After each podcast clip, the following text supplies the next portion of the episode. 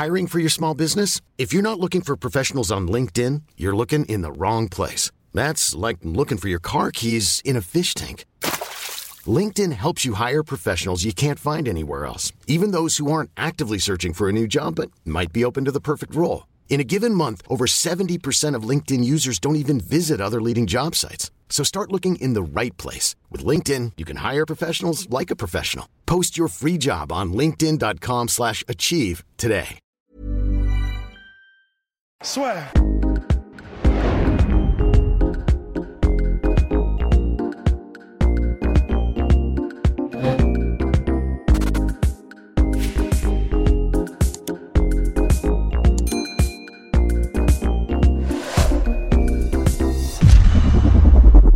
Bonjour à toutes et à tous, bienvenue dans le podcast La Soir. Ça fait plein de fois qu'on fait cette introduction, puisqu'aujourd'hui, podcast spécial, on s'intéresse, après Trevor Whitman, qui avait été d'ailleurs particulièrement apprécié, on vous Ouais, remercie, cool. parce que c'est vrai que c'était un, entre guillemets, petit pari de notre part. hein, de- Ouais, mais ça fait, en fait, ça fait plaisir justement que quelqu'un d'aussi précis et pas en lumière soit demandé et que les gens kiffent en entendre parler. Donc, merci à vous, et donc aujourd'hui, on fait le point, puisqu'on a été côté Gedji, là, on va aller Ouais. côté Rabbi Nurmagomedov avec Monsieur Ali Abdelaziz, sans doute la personnalité la plus puissante, la deuxième personnalité la plus puissante du MMA derrière Dana White, président de l'UFC. Vous allez voir pourquoi. Si cette vidéo vous plaît, n'hésitez pas à balancer un petit pouce bleu et à vous abonner parce qu'on a une opération qui est lancée de grande envergure, de grande ampleur. 50 G's, 50 000 abonnés d'ici la fin de l'année. Évidemment, nous comptons sur vous. En tout cas, on a été particulièrement suivis. Oui, voilà, c'est, mais c'est un truc de ouf. Enfin, on, on voulait, on veut vraiment euh, que ça marche et on, on serait, ce serait la folie si ça marchait. On pensait pas que ça marcherait aussi bien en fait. Donc, en tout cas, Donc, bah, merci à vous. ouf. Voilà, il va y avoir quelques cuts, Merci. en tout cas, dans cet épisode un petit peu particulier, Ouais. puisque caprice de l'écran, caprice des dieux, caprice à deux. Capricon. Allez, à très très vite. Enfin, très très vite, bah non. C'est parti pour l'épisode. J'ai mon portable, certains l'avaient signalé, comme quoi c'était un manque de respect envers Ross. Pas du tout. C'est parce que il y a quelques notes sur ce portable. Notre cher Ross qui, à hors champ, a un magnifique euh, écran pour, euh, de temps en temps, lui rappeler, euh, éventuellement, quelques informations clés. Bah, en fait, surtout dans des podcasts comme ceux-là où euh, ça n'a pas vraiment affaire au combat pur, Oui. parce que là, on peut y aller. Enfin, je pense comme c'est notre passion. Mais effectivement, quand il faut des noms précis, des sources Des précises, dates précises. des dates précises, on n'a pas envie d'être à peu priste. Donc, euh, on a généralement un, un téléprompteur. Parce que nous sommes des professionnels. Alors donc on va s'intéresser aujourd'hui à Ali Abdelaziz qui est peut-être, sûrement même, le deuxième homme le plus puissant du MMA derrière Dana White. Ouais. Donc manager de sportif, né le 4 décembre 1977 au Caire, donc en Égypte, qui a commencé donc euh, les arts martiaux par le judo, cinq fois champion d'Égypte. Il a même fait les Jeux Olympiques en 96, avant de partir ensuite aux États-Unis. Donc vous allez, va y avoir deux parties. La partie dominante MMA pour laquelle aujourd'hui les gens connaissent, donc à savoir son agence de gestion de carrière où il représente plus de 100 athlètes, parmi lesquels, attention, la name dropping, Cody Garbrandt, Gilbert Burns, Justin Gaethje, Henry Cerudo, Kamaru Usman, Kyle Harrison, Habib, Kelvin Gastelum, Zabit Magomed Sharipov, Lance Palmer, champion du PFL comme Kyle Harrison, Anthony Rumble Johnson, Islam Makhachev, Magomed Ankalaev, Marlon Moraes, et on en passe. Voilà, il y a aussi. Fabricio Verdum, oui, enfin, oui. Et on en passe parce qu'il a une, il a une écurie de plus de 300 combattants. Exactement, exactement. On n'a même pas dit Frankie Edgar. Voilà, c'est dire. L'idée. Donc on va commencer par le parcours de notre cher Ali Abdelaziz, parce que vous allez voir effectivement que, eh ben, il a été assez tumultueux finalement pour arriver là où il est aujourd'hui, parce que c'est vrai qu'on pourrait se dire il a suivi quelque chose d'assez classique dans ce que font la plupart des agents, à savoir aux États-Unis bien évidemment, école de droit, enfin ou université en droit, diplôme, tout ça. Ensuite vous rejoignez une énorme agence et petit à petit vous montez les échelons jusqu'à former votre propre société. Bah non. Ali Abdelaziz, ça a été quand même assez particulier. Ouais, en fait, il est, euh, bah, il sait, comment dire, la manière dont il est devenu manager, c'est très simple. En fait, on peut le résumer en, il était euh, à la Renzo Grassi Academy, donc euh, à New York, et euh, en fait, il y a un moment donné, Renzo Grassi qui lui a demandé, mais juste qui lui a demandé, parce qu'il avait besoin de, de- d'un manager, de montrer qu'il avait un manager, il a demandé à, à Ali Abdelaziz, euh, bah écoute, enfin, ça te dit de dire que t'es mon manager, et euh, bah Ali a fait ouais ouais, pas de problème. Et en fait, c'est comme ça qu'il a d'abord été manager, comme ça, un peu genre sur le pouce de Renzo Grassi. Et en fait, après ça, eh ben, il est devenu manager euh, d'amis, de partenaires d'entraînement, de connaissances en, en, lesquelles il avait confiance. Et le bouche à oreille. Voilà, dans le, dans le, cercle d'abord assez fermé, et puis en fait, le bouche à oreille faisant, la, faisant la, le reste, euh, eh ben, il est devenu l'empire qu'il est aujourd'hui. Alors évidemment, c'est une entreprise. Dominance, c'est pas que Ali Abdelaziz. Ce serait inhumainement, humainement impossible d'avoir 300 combattants à gérer tout seul. Mais, euh, mais voilà, et il est parti simplement comme ça, en fait. Donc, euh, et, aujourd'hui, il a différents présidents locaux pour Dominance MMA, pour les différents marchés, Russie, Brésil, et puis même Danigé aussi, qui a, euh, donc, qui est actuellement combattant de la catégorie featherweight, top 10 mondial si je ne m'abuse, et euh, qui a aussi des responsabilités pour l'entreprise. Point important, tout ce que nous allons dire au niveau des informations, bien évidemment, c'est sourcé, et on vous mettra les liens de tous les articles, tous les bouquins, parce qu'il y a notamment un bouquin dont Ross va vous parler qui est euh, assez riche du que, concernant que j'ai que j'ai pas lu. Hein, c'est seulement. On a récupéré des extraits. Ouais, voilà. Enfin, en fait, quand vous allez euh, donc par exemple sur les liens qu'on va vous mettre du Washington Post et euh, enfin de, de, certains de Bloody Elbow qui sont quand même des journaux sérieux euh, il cite ce bouquin-là, qui est le bouquin à partir duquel, euh, donc la fameuse conférence de presse eh de Rabbi McGregor, à partir de laquelle McGregor a entre guillemets mis en lumière certaines zones sombres de la vie d'Ali Abdelaziz. Mais avant ça, euh, je voudrais juste dire quand même que ce qui est assez intéressant avec euh, le, le, style de management de Ali Abdelaziz, si on peut juste un tout petit peu continuer là-dessus, c'est le fait que il est, il est très polarisant. C'est-à-dire qu'en fait, dans le monde du MMA, dans la même sphère, soit tu l'aimes, soit tu le détestes. C'est mhm. assez impressionnant. Il n'y a pas d'entre-deux. Il y a ceux qui, euh, qui, qui, le, qui le haïssent par sa manière très agressive de, de, de manager. Il y a ceux qui l'adorent parce qu'ils font partie de son écurie et qui le disent. C'est un mec euh, qui a tout fait pour eux. C'est un mec qui s'est donné à fond pour eux. C'est un mec en qui ils ont confiance.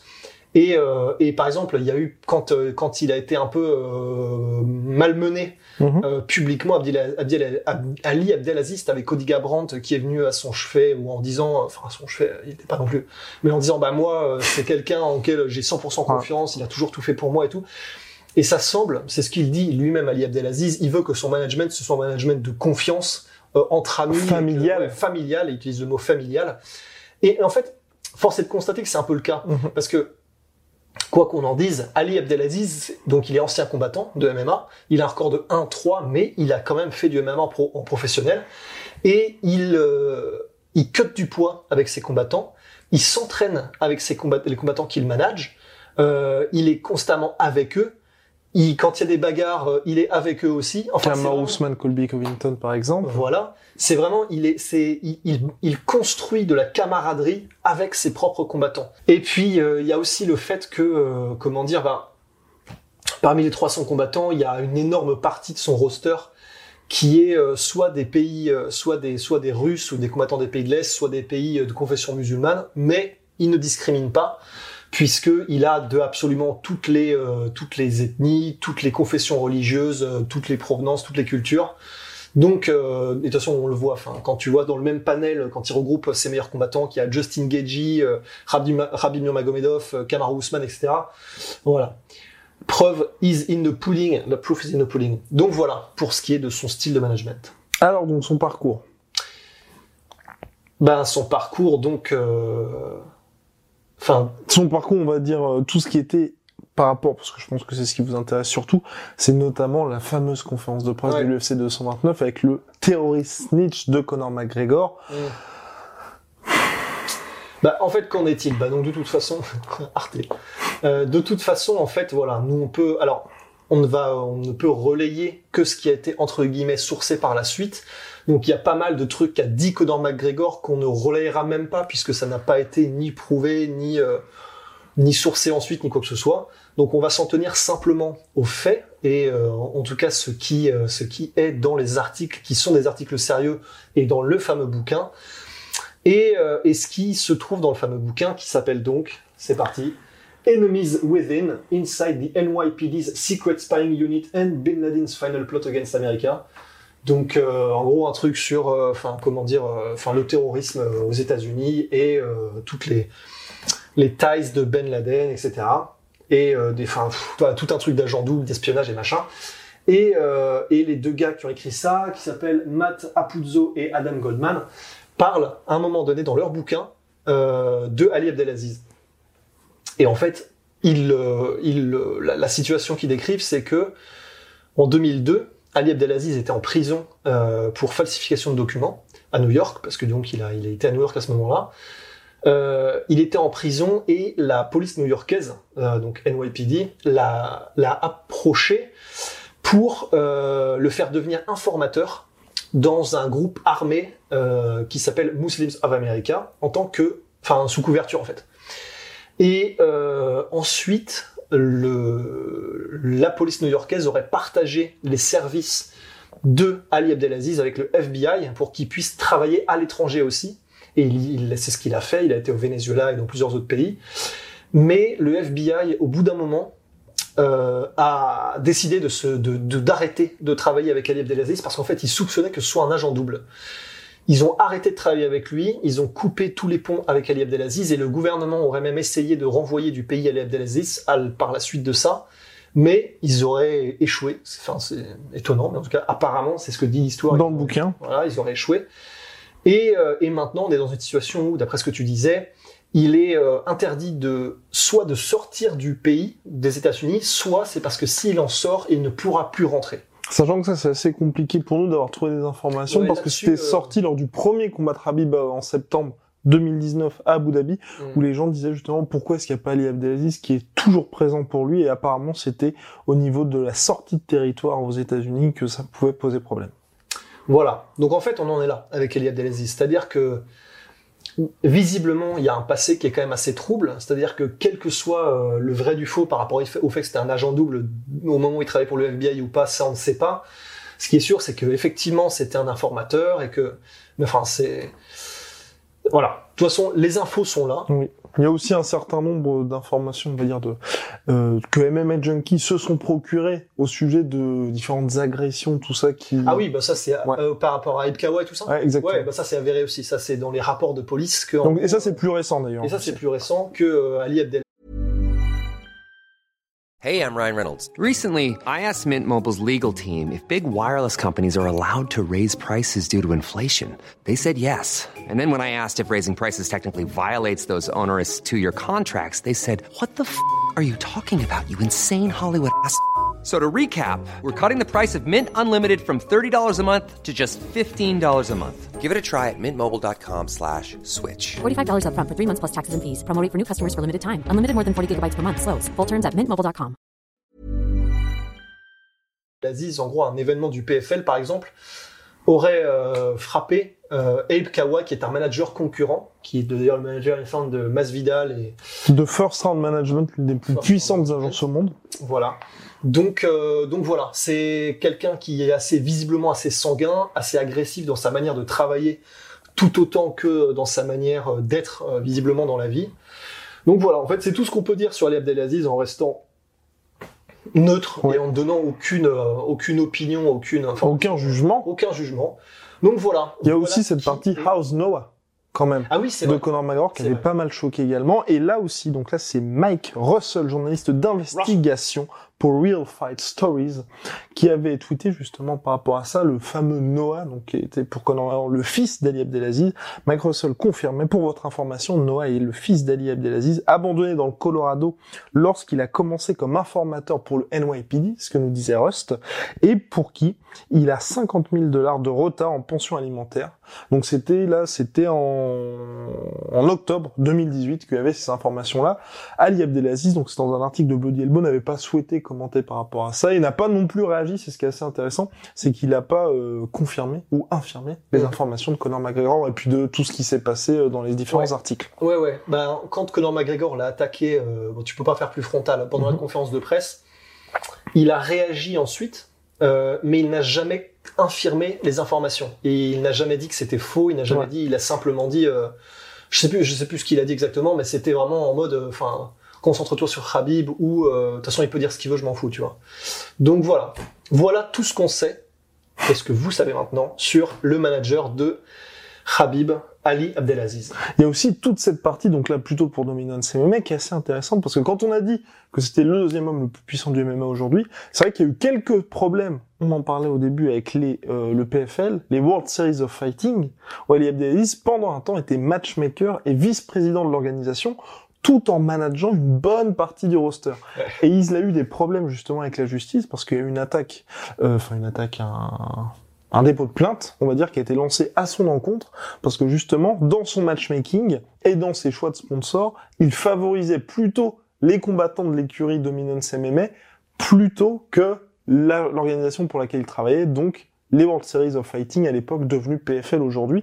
Et à ce moment-là aussi, donc c'est, on mettra l'article en lien, c'est la personne qui était mise en tant que présidente de Dominance MMA pour que lui, il évite d'avoir justement euh, un éventuel conflit d'intérêts, c'était sa femme. Depuis, bah, il est redevenu président de Dominance MMA et il n'a plus de lien avec les World Series of Fighting, même si, quand vous regardez justement le roster des, euh, du PFL, qui est maintenant donc World Series of Fighting devenu PFL, il y a toujours énormément de combattants qui appartiennent à la Abdelaziz. C'est là que c'est intéressant dans le sens où, même si aujourd'hui il a plus de lien officiel avec le PFL, on peut voir au PFL comme à l'UFC que souvent pour les combats pour le titre, par exemple, euh, il va bientôt y avoir Kamaru Usman, Gilbert Burns, Marlon Moraes, Henri Cerudo, même là, Justin Gagey, Khabib Nurmagomedov, qui est quand même le plus gros combat de l'année. Hein. C'est dingue. Il a les deux mecs. Donc pour les négociations, c'est beaucoup plus simple. Parce que si vous voulez, il a toutes les cartes en main pour dire soit on le fait pas à ce moment-là, soit mes mecs sont pas prêts, ou soit mes mecs veulent plus. Parce que ce que l'UFC a l'habitude de faire, vous l'avez vu, par exemple pour les négociations pour Jorge Masvidal, c'est s'il y a un combattant qui demande plus d'argent, ben il passe tout de suite au mec d'en dessous. Là, si vous avez le champion plus son challenger numéro un, c'est compliqué. C'est très très compliqué pour l'UFC. Et c'est ça qui est vraiment assez ouf, c'est qu'en plus de ça, il a un espèce de, comme il est, voilà, il est très polarisant. Par exemple, ce qu'il fait avec ESPN quand il dit à Ariel Elwani, euh, bah moi, il y a plus, déjà, je viens plus chez toi et mes combattants ne seront plus interviewés par toi. Et c'est ce qui se passe vraiment. Et c'est ce qui se passe vraiment. Ça montre à quel point, euh, bah, il a un pouvoir en plus du matchmaking, en plus de son management. Ben voilà, il peut décider euh, de euh, l'impact qu'auront ses, ses, ses combattants sur certaines chaînes ou non. C'est c'est c'est vraiment assez impressionnant de voir le degré de contrôle qu'il a dans, le, dans, la, dans la sphère MMA en fait. Et bravo à lui parce que pour le coup là, on regarde par exemple aujourd'hui Frankie Edgar, Cody Garbrandt qui avait réussi à obtenir un title shot chez les flyweight juste après sa victoire, la première en 5 ans, 5 ans, en 5 ans?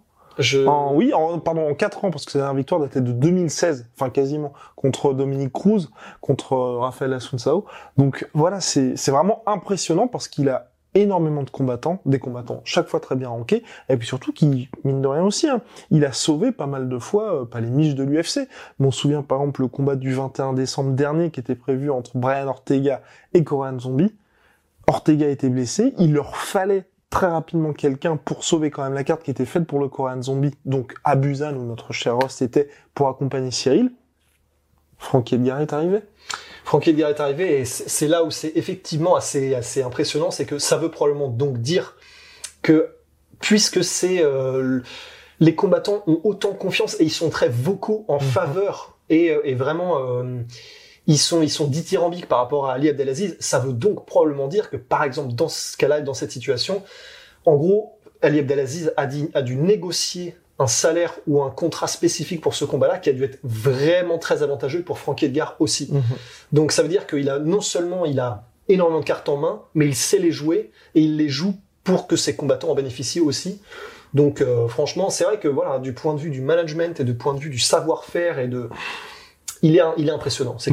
Et, euh, et, pour finir là-dessus, c'est vrai que sur la relation des, avec les combattants, Rost en avait parlé, mais c'est c'est quelque chose qui est pas anodin dans le sens où, à part par exemple Pro Vidal avec, euh, c'est pas, je crois que c'est Malki Kawa, donc le petit frère de Abe Kawa, euh, si je, je, si je me trompe pas sur les noms, il a vraiment une relation particulière avec lui. Sinon, c'est très rare. Il est même sorti avec sa sœur. Exact, exactement, Très exactement. C'est très très rare d'avoir des combattants qui soient extrêmement proches de leur manager. Ouais. Et, et là, comme l'a dit Ross, tous les combattants du roster n'ont que des bons mots à l'égard d'Ali Abdelaziz. Et ça n'arrive quasiment jamais. Parce que un manager, c'est quand même quelqu'un qui va vous prendre entre 10 et 20% de ce que vous gagnez à chaque fois. Donc, et vous connaissez les salaires des combattants, c'est rarement énorme ju- jusqu'à ce qu'ils atteignent le statut de superstar. Donc là, pour vous dire que quelqu'un qui soit au PFL, à l'UFC ou même dans d'autres organisations, à chaque fois il soit Ali Abdelaziz, franchement il nous aide, c'est exceptionnel ce qu'il fait. Surtout qu'en plus, la plupart du temps, Ali Abdelaziz a accès au compte Twitter de ses combattants.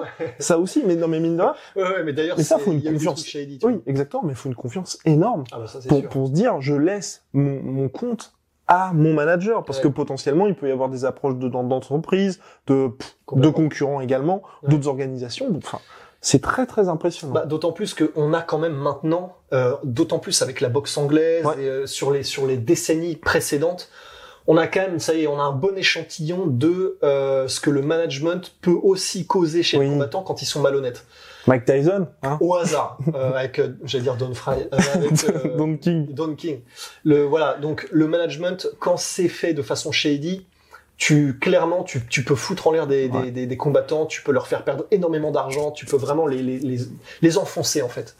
Et euh, et donc euh, c'est c'est tellement délicat effectivement de confier ta carrière à une agence ou à quelqu'un, de confier euh, la manière dont tes revenus seront gérés à quelqu'un ou à une agence, que effectivement quand les gens de leur plein gré et, et proactivement vont faire les, les, les louanges de leur manager, c'est quand même assez exceptionnel pour être souligné et ça veut donc dire quelque chose. Donc voilà, Ali Abdelaziz a réussi à construire véritablement un empire. Ouais.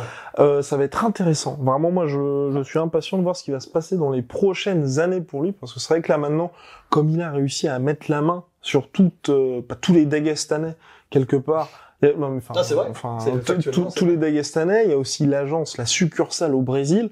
Donc euh, mine de rien, il va peut-être accroître son influence. Il y a aussi peut-être, on peut parler de ça aussi, euh, les liens qu'il entretient avec Kadyrov avec euh, puisqu'il a sécurisé un deal particulièrement lucratif avec euh, Ahmad Club. exactement pour Fabricio Verdum. D'accord. Eh oui. Ok, ça Donc, fait quand ça Euh, c'est fait, si je ne m'abuse, en 2015, je crois, en Ah 2015. oui, faudra et peut-être c'est là où il y avait eu un truc avec l'UFC, parce qu'il y avait eu, je crois, Chris Weidman, enfin, Oui, Verdum, exactement. et je ne sais, et Frank Mir qui avait été Ouais. en Tchétchénie, et euh, ça avait été un peu chaud à gérer pour le, le- les relations publiques de l'UFC. Tout à fait. Il a réussi aussi à sécuriser ça. Il y a aussi des liens qu'il a avec euh, bah, pour le pour le Bahreïn avec Rabib Nurmagomedov qui faisait partie de l'équipe donc qui avait été montée euh, au Bahreïn. Maintenant, je crois que c'est plus trop d'actualité, mais enfin bref, il a réussi aussi à sécuriser des très Ouais. très bons deals de ce côté-là. Donc là aussi, ça fait partie, ça ajoute à cette image un petit peu polarisante parce que c'est vrai que Bon, Bah ouais, voilà. c'est- un peu chaud effectivement. Euh, mais, mais ça fait partie, mais c'est mais c'est là aussi où, enfin, on va dire c'est je trouve c'est c'est compliqué parce qu'évidemment d'un point de vue politique c'est c'est difficile à défendre, mais sportivement aujourd'hui Ahmad, bah mine de rien ils ont une organisation qui fait partie des plus puissantes au monde, l'UFC, ouais. exactement. Ils ont aussi mine de rien une team qui ne rigole pas du tout, et puis bah, Kadyrov a vraiment réussi à s'implanter dans le paysage MMA parce que lors du l'UFC 242, je crois, donc en septembre 2019, le dernier qui était à Abu Dhabi, il était au premier rang. Ah ouais Il- Oui, il était au Kadyrov ouais, Kadyrov était au premier rang et Putain. tous les comb- et tous les combattants venaient le saluer. Ah ouais Ouais. Eh oui. Putain, je savais pas, j'avais Ouais. pas fait gaffe. Donc euh, bah non, je crois qu'il n'avait pas été spécialement mis en Oui, avant oui, sur ESPN, ouais. Exactement. Ouais. Donc euh, mais mais bref, mais c'est dire que pour le fait honnêtement qu'il soit au premier rang, il a fait fallu à mon avis que l'UFC donne son accord, que les instances locales donnent leur accord Ouais. aussi. Enfin, ça montre vraiment l'importance du monsieur dans le sport et qui était, enfin mine de rien, euh, un, un événement où il y a Rabib Nurmagomedov qui combat, c'est pas du tout anodin. Purée. Donc, euh, donc voilà, je pense qu'on est complet sur Ali Abdelaziz. Je regarde, je regarde nos petites notes. Euh... Ouais, non, voilà. Ouais. It's done. It's done. Et euh, it's done, mais euh, c'est quelque chose qu'on a oublié, c'est évidemment les sponsors, proud sponsors. Donc, MyProtein, moins combien 38, 40 38%, c'est avec le code de la sueur. avec le code de la sueur. Et moins 10% toujours sur Venom, Tout Venom. sponsor de l'UFC, de, la- de ONE FC et de la sueur.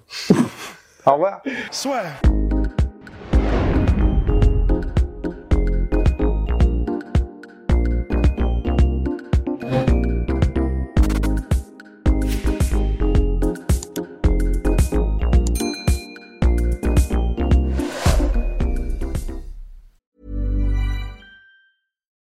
we're on a budget, we still deserve nice things. Quince is a place to scoop up stunning high-end goods for 50 to 80% less than similar brands. They have buttery soft cashmere sweaters starting at $50, luxurious Italian leather bags, and so much more. Plus, Quince only works with factories that use safe, ethical, and responsible manufacturing. Get the high-end goods you'll love without the high price tag with Quince. Go to quince.com slash style for free shipping and 365-day returns. Et voilà, c'est la fin de votre épisode du podcast La Sœur. Si ça vous a plu, n'hésitez pas à nous mettre les 5 étoiles sur Apple Podcast ou sur Spotify. Vous pouvez aussi nous laisser un petit commentaire, ça nous aidera beaucoup. Et si vous voulez aller plus loin avec nous, vous tapez La Sueur sur toutes les plateformes ou sur les réseaux sociaux, vous nous trouverez. Et là, vous nous écoutez très certainement en audio. On est aussi en vidéo sur YouTube, mais également sur Snapchat. Là encore, vous tapez la sueur et on sera là. Merci de votre fidélité et à très vite pour de nouvelles aventures.